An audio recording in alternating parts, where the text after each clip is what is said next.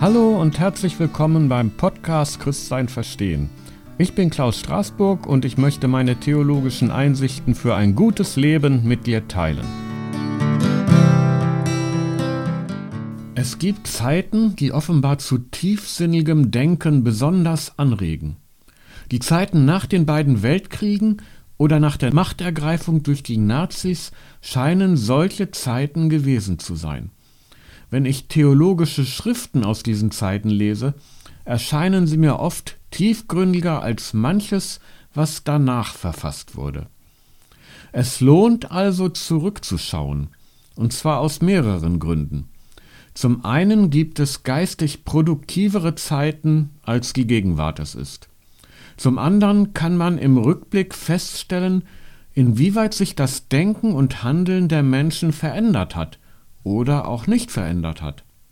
Und zum Dritten kann man aus den Fehlern der Vergangenheit lernen und muss sie deshalb nicht wiederholen.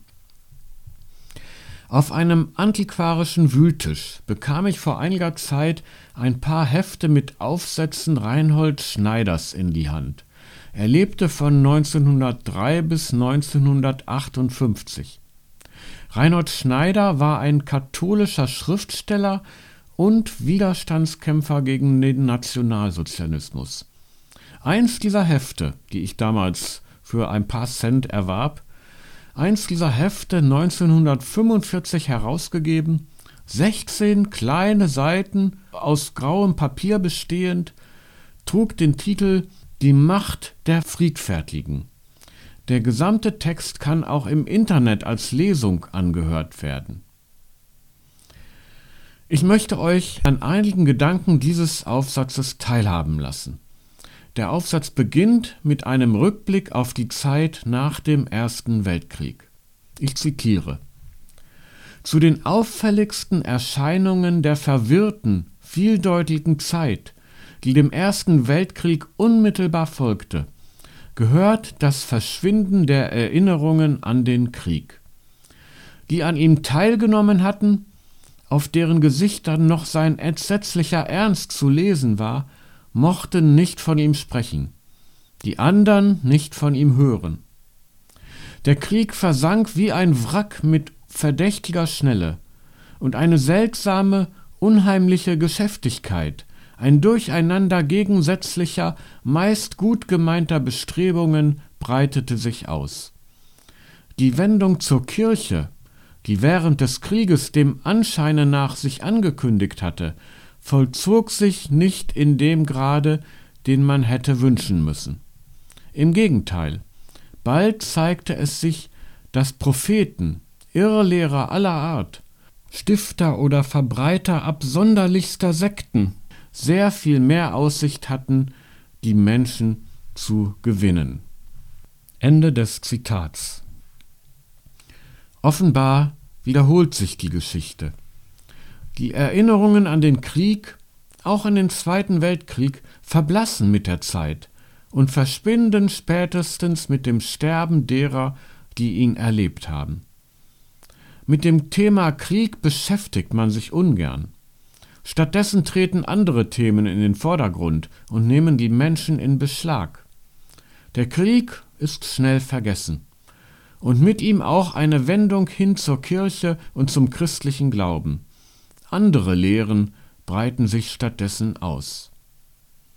Ich selbst kenne den Krieg nur aus Filmen. Es gibt eine sehr gute, meiner Meinung nach die Grausamkeit des Krieges realistisch wiedergebende Filme.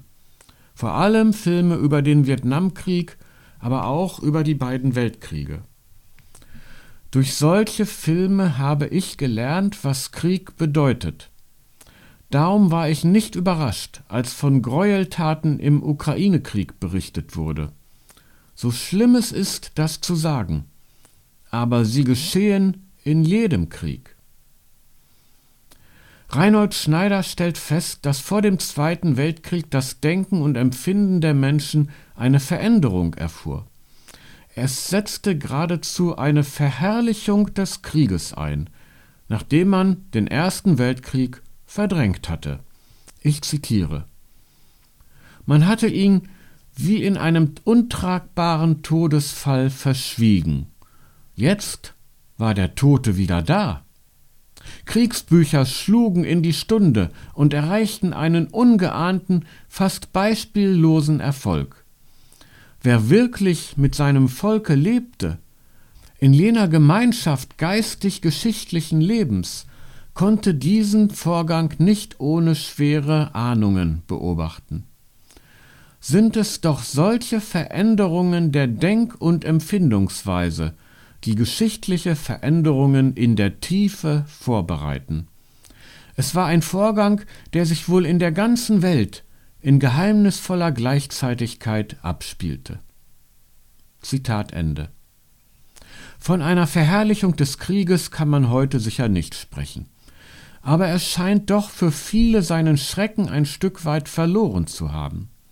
Zumindest schließt man es nicht aus, dass Deutschland zur Kriegspartei im Ukraine-Krieg wird. Man will es nicht, aber man will es auch nicht um jeden Preis vermeiden. Das scheint mir eine Veränderung der Denk- und Empfindungsweise wiederzuspiegeln, die sich schon in den letzten beiden Jahrzehnten vorbereitet hat und sich fundamental unterscheidet vom Denken und Empfinden in den 80er Jahren.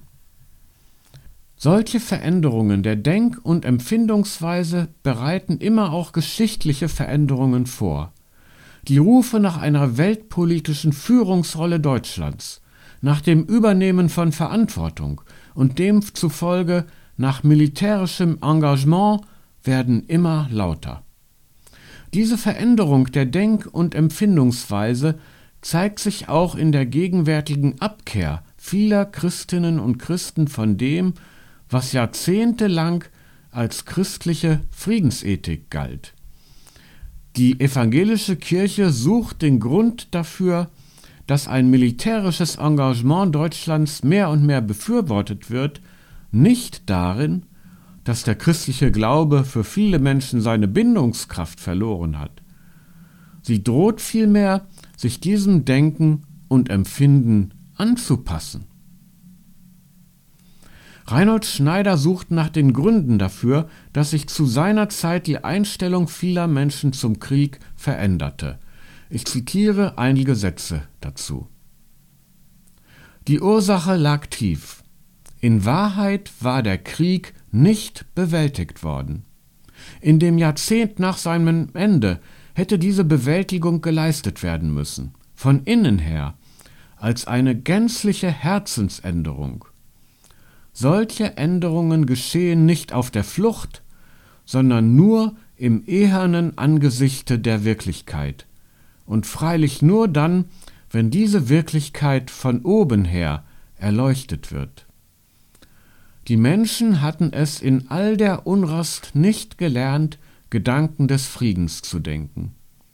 Die Menschen waren von Wahn zu Wahn geflüchtet. Nun flohen sie in den Krieg. Die Flucht in den Krieg ist ein Faktum des inneren Lebens.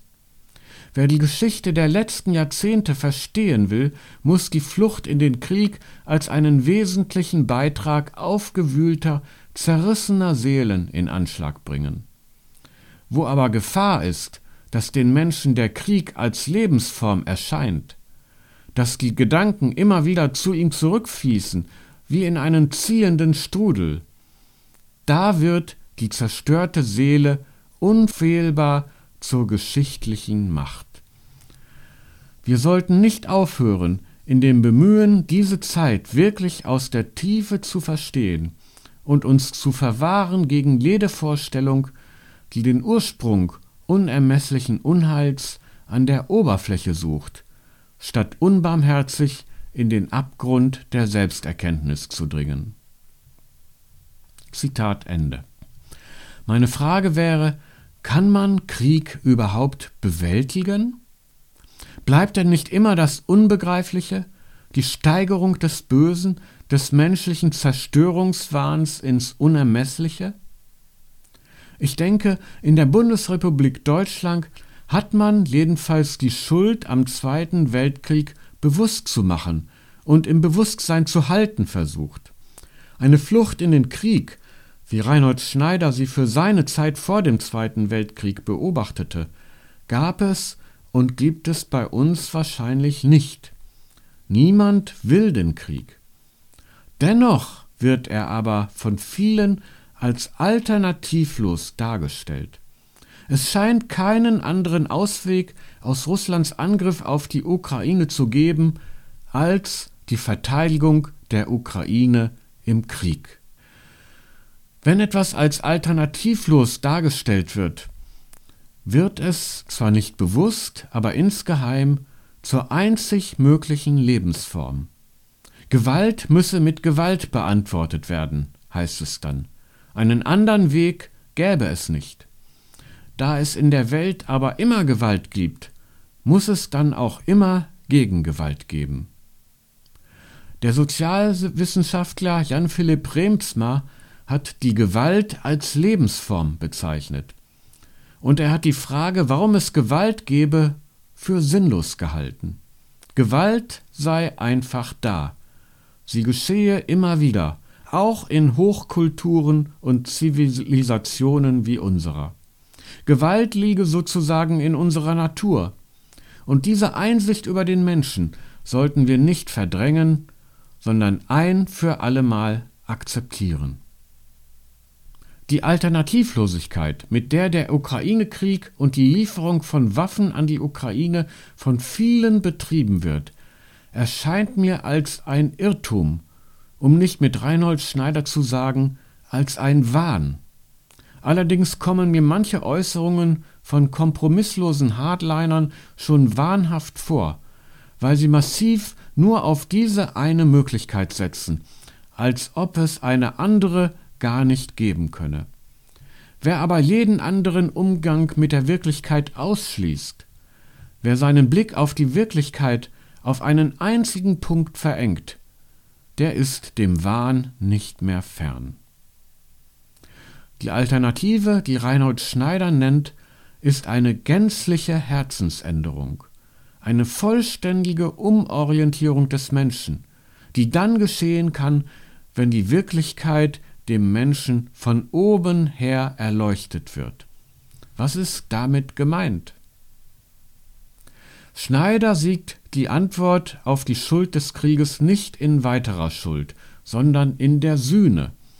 Er schreibt Die Welt kennt auf die Schuld nur die Antwort der Schuld, einen furchtbaren Kreislauf der Sünde. Untat weckt Vergeltung, das nur allzu begreifliche Wort der Welt.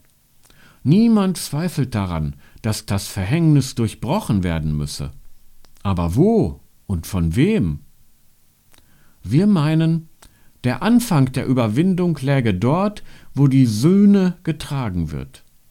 Dieses redliche Tragen der Sühne geschieht ja schon aus der Kraft, die von oben ist. Und wenn wir diese ergreifen würden, die Macht des befriedeten, sich ergebenden, zur Sühne bereiten Willens, so würden wir ohne Zweifel stärker sein als im Gebrauch ohnmächtiger Worte, mit der Fragwürdigkeit menschlichen Tuns und Irrens belasteter Argumente. Nicht die Vergeltung, aber die Sühne verwandelt. Und damit fällt vielleicht an diejenigen, die Sühne tragen aus der Kraft des Friedens und um des Friedens willen die Führung der Geschichte. Es wäre eine Führung von innen und aus der Macht der Bekehrung. Halten wir diese Macht nicht für gering. Sie nimmt der Vergeltung ihr Recht. Ende des Zitats. Wer Gewalt mit Gewalt beantwortet, führt in einen furchtbaren Kreislauf der Sünde, der die Gewalt nur steigert. Dennoch mag es Ausnahmesituationen geben, in denen dieser furchtbare Kreislauf beschritten werden muss. Zuerst jedoch muss mit allen Kräften versucht werden, dieses Verhängnis zu durchbrechen. Reinhard Schneider sieht diese Durchbrechung im Tragen der Sühne. Ich musste erstmal darüber nachdenken, was er damit eigentlich meint. Wir sprechen von Sühne ja im Zusammenhang mit Christu, Christi Sühneleiden am Kreuz. Im Deutschen hängt das Wort Sühne zusammen mit dem Wort Versöhnung. Im christlichen Zusammenhang bedeutet es, dass Christus für seine Verfolger Versöhnung erwirkt hat, indem er sie nicht vernichtet, sondern ihre Sünde ertragen hat. Und bis heute vernichtet Christus die Menschheit nicht, sondern erträgt ihre Sünde. Versöhnung meint also, Christus wendet keine Gewalt gegen die Gewalttäter an, sondern er erträgt ihre Gewalt. Er erträgt die Gewalt gegen sich selbst, all den Spott und die Ignoranz der Menschen. Und er erträgt die Gewalt, die wir einander antun. Auch damit verletzen wir Gott selbst. Christinnen und Christen sollen Christus nachfolgen. Sie sollen wie er Sühne tragen. Dieses Tragen der Sühne geschieht ja schon, sagt Reinhold Schneider. Es geschieht oben im Himmel. Wir sollen nun selbst zu Sühneträgern werden, sollen Versöhnung wirken, indem wir Gewalt nicht mit Gewalt vergelten, sondern die Gewalt, die uns angetan wird, ertragen, uns ihr ergeben. So wird Versöhnung möglich und das Verhängnis der Vergeltung durchbrochen. Aus der Macht der Bekehrung, sagt Reinhold Schneider, also aus der Macht der inneren Umkehr, die sofort eine äußere mit sich bringt. Aus dieser Macht der Bekehrung kann die Führung der Geschichte entstehen. Sie kann denen zufallen, die innerlich befriedet und zur Sühne bereit sind und darum eine alternative Lebensform praktizieren. Deren Macht ist stärker als der Gebrauch ohnmächtiger Worte und das Anführen von Argumenten, die mit der Fragwürdigkeit menschlichen Tuns und Irrens belastet sind. Aber spielen Argumente denn gar keine Rolle? Hat die Vernunft im christlichen Sühnehandeln keinen Platz? Schneider schreibt Es gab Zeiten und Denker, die glaubten, den Frieden gründen zu können auf die Vernunft, auf die Einsicht in seine Notwendigkeit. Und sie sind gescheitert könnte es doch ein Trachten nach Frieden geben, das wieder die Vernunft zu sein scheint und das doch zum Heile ist. Der Mensch bedarf der Herzensbindung an Gott, wenn er unbedingt recht handeln soll. Gründe müssen gehört, Einsichten geachtet werden. Doch ist uns ein Tun des Friedens in die Hand gegeben, das sie vielleicht weit überwiegt. Friedfertigkeit ist nicht die Haltung solcher, die auf der Flucht sind vor den Schrecken der Erde. Sie ist vielmehr ein Zeichen großer Stärke, festen Vertrauens, christlicher Zuversicht, die von der ihr gewordenen Verheißung weiß und diese über allen Erdenlohn und jede Drohung setzt. Es ist die Haltung der in Wahrheit Freigewordenen, die in das Morgen gesendet ist. Gründe müssen gehört, Einsichten geachtet werden, schreibt Schneider. Argumente haben also Gewicht. Das ist die eine Seite. Die andere Seite ist, dass die Sicherung des Friedens allein durch Erwägungen der Vernunft oft schon gescheitert ist. So Reinhold Schneider. Die Einsicht in die Notwendigkeit des Friedens hat auch die deutsche Politik der letzten Jahrzehnte bestimmt. Man glaubte, der Friede sei zwischen wirtschaftlich eng miteinander verbundenen Staaten eine notwendige Sache und ein Krieg damit ausgeschlossen. Wandel durch Handel war das Stichwort, das auch mir einleuchtete. Es hat sich als Trug erwiesen. Reinhold Schneider zufolge bedarf es der Herzensbindung an Gott, um Frieden zu stiften. Diese Herzensbindung ist eine christliche Stärke. Sie schafft Zuversicht und setzt die Verheißung über allen Erdenlohn und jede Drohung. Auch die Drohung, selbst Gewalt erfahren zu müssen, kann diese Herzensbindung nicht zerreißen. Die so an Gott gebundenen sind die Freigewordenen, deren Haltung in das Morgen gesendet ist. In dieser Formulierung fällt auf, dass die Haltung in das Morgen gesendet sei. Was Gott in die Welt sendet, sei die Haltung derer, die in der Herzensbindung an Gott leben. Ich verstehe das so. Gottes Geist, der in die Welt gesandt ist, vermittelt die Haltung der Herzensbindung an Gott. Die Haltung der Herzensbindung wird also nicht von unserer Seite aus hergestellt, sondern von der Seite Gottes aus, der seinen Geist sendet und durch ihn die Zukunft gestaltet, indem er Menschen eine Herzensbindung an Gott schenkt. Gottes Verheißung des Friedens hängt nach Reinhold Schneider an diesem Geschenk der Herzensbindung. Aber die Kraft von oben, das Geschenk der Herzensbindung an Gott, steht uns nicht zur freien Verfügung. Der Glaube ist nicht jedem Menschen gegeben. Wir leben in einer Zeit, in der er in der westlichen Welt sogar rückläufig ist. Gerade deshalb aber ist es unendlich wichtig, dass diejenigen, denen der Glaube geschenkt wurde, ihn umso deutlicher durch Wort und Tat bezeugen.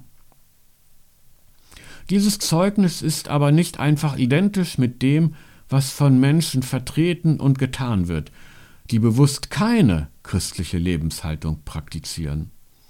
Es kann zwar Überschneidungen geben, aber zumindest die Begründung einer christlich verantworteten Handlungsweise wird sich anders darstellen als die Begründung einer säkular verantworteten Handlungsweise, auch wenn das Ergebnis beider Begründungen identisch sein mag. Von daher sollten Christinnen und Christen sich säkularen Argumentationen nicht bruchlos anschließen, und auch das konkrete christliche Handeln wird sich mitunter vom säkular begründeten Handeln deutlich unterscheiden. Zum Beispiel, indem es sich über allen Erdenlohn und jede Drohung hinwegsetzt. Christinnen und Christen sollten zum Beispiel immer dann, wenn ein politisches Handeln als alternativlos dargestellt wird, hellhörig werden. Denn bei Gott gibt es immer Alternativen. Alle Dinge sind möglich bei Gott, und alle Dinge sind daher auch dem möglich, der glaubt. Nachzulesen in Markus 9, Vers 23 und 10, Vers 27. Ich betone nochmals, dass dennoch Einsichten der Vernunft für das christliche Handeln nicht einfach bedeutungslos sind. Sie können sogar unter Umständen dazu zwingen, Gegengewalt anzuwenden und damit schuldig zu werden. Das ist aber meiner Meinung nach nur in extremen Ausnahmefällen christlich zu begründen. Der Regelfall christlicher Ethik wird sein, dass aller Gewaltanwendung die Bereitschaft zum Leiden vorausgeht. Damit beschließt auch Reinhold Schneider seinen Text. Ich lese. Heimsuchung kann eine jede Stunde über die Völker kommen. Und doch sollen wir im Namen des göttlichen Friedensbringers mit ganzer Seele darum streiten, dass der Mensch dem Tode keine Brücken baut und im Geiste das Friedensreich anbricht, das wohl überstürmt werden kann von den Friedlosen, die Welt und Macht nicht zu verwalten wissen, aber gegründet ist auf der Wahrheit und unverrückbar vor den Augen der Menschen guten Willens leuchtet, als der letzte Strand aller irdischen Hoffnung. Ende des Zitats. Das Friedensreich kann nur errungen werden im Bewusstsein, dass es überstürmt werden kann von den Friedlosen. Die Heimsuchung dieses Sturms kann jede Stunde auch über diejenigen kommen, die im Namen des göttlichen Friedensbringers mit ganzer Seele darum streiten, dass der Mensch dem Tode keine Brücken baut. Das Friedensreich garantiert also denjenigen, die für es streiten, nicht etwa, dass sie vom Leid verschont bleiben. Im Gegenteil, das Friedensreich besteht gerade darin, dass diejenigen, die für es streiten, die Sühne tragen. Sie wirken Versöhnung gerade dadurch, dass sie sich Gewalt antun lassen, statt Gewalt auszuüben. So wird die Gewalt eingedämmt, statt ausgeweitet. Trotz dieser Möglichkeit des Leidens oder besser, gerade wegen ihr ist das Friedensreich auf der Wahrheit gegründet, und deshalb leuchtet es als der letzte Strand aller irdischen Hoffnung. Reinhold Schneider hat seinen Aufsatz im Jahr 1945 unter dem Titel Die Macht der Friedfertigen veröffentlicht. Er hat ihn also geschrieben unter dem unmittelbaren Eindruck des Krieges. Es mag sein, dass der Mensch erst dann, wenn er unter dem Eindruck von Gewalt und Tod ungeheuren Ausmaßes steht, zu tiefen Einsichten über die Macht der Friedfertigen gelangt. Und so mag die große Bedrohung des Friedens in unserer Zeit darin bestehen, dass die Ungeheuerlichkeit des Krieges von unserer Generation nicht erlebt wurde. Die Schrecken des Krieges und seine ganze Grausamkeit sind vielen nicht präsent. Auf ihren Gesichtern ist, mit Worten Reinhold Schneiders, sein entsetzlicher Ernst nicht zu lesen. Das könnte sie unempfindlich machen gegenüber dem, was Krieg bedeutet. Es könnte auch sein, dass man sich dann leichter damit tut, andere dafür kämpfen zu lassen, dass man selbst nicht kämpfen muss.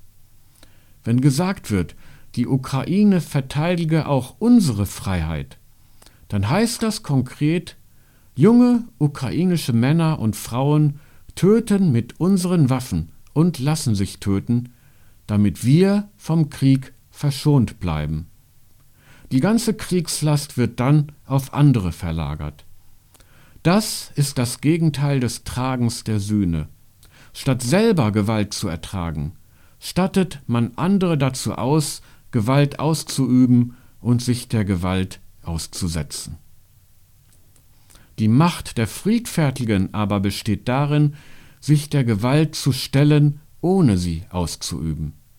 Die Macht der Friedfertigen, die die Macht der Versöhnung ist, ist deshalb niemals ohne Risiko. Ohne Risiko gibt es keinen Frieden auf Erden. Wer einen Frieden ohne Risiko sucht, muss zur Gewalt greifen und wird dennoch das Risiko nicht los. Wer aber das Friedensreich aufrichten will, muss zum Leiden bereit sein. In dieser Leidensbereitschaft besteht die Macht der Friedfertigen. Leidensbereitschaft aber wird durch die Herzensbindung an Gott geschaffen, die uns geschenkt werden muss. Dass sie geschenkt werden muss, ist aber kein Mangel, sondern eine Verheißung. Die Verheißung, dass es unzählige Menschen geben kann, die das Geschenk der Herzensbindung an Gott erhalten und in dieser Bindung befreit werden zur Macht der Friedfertigen.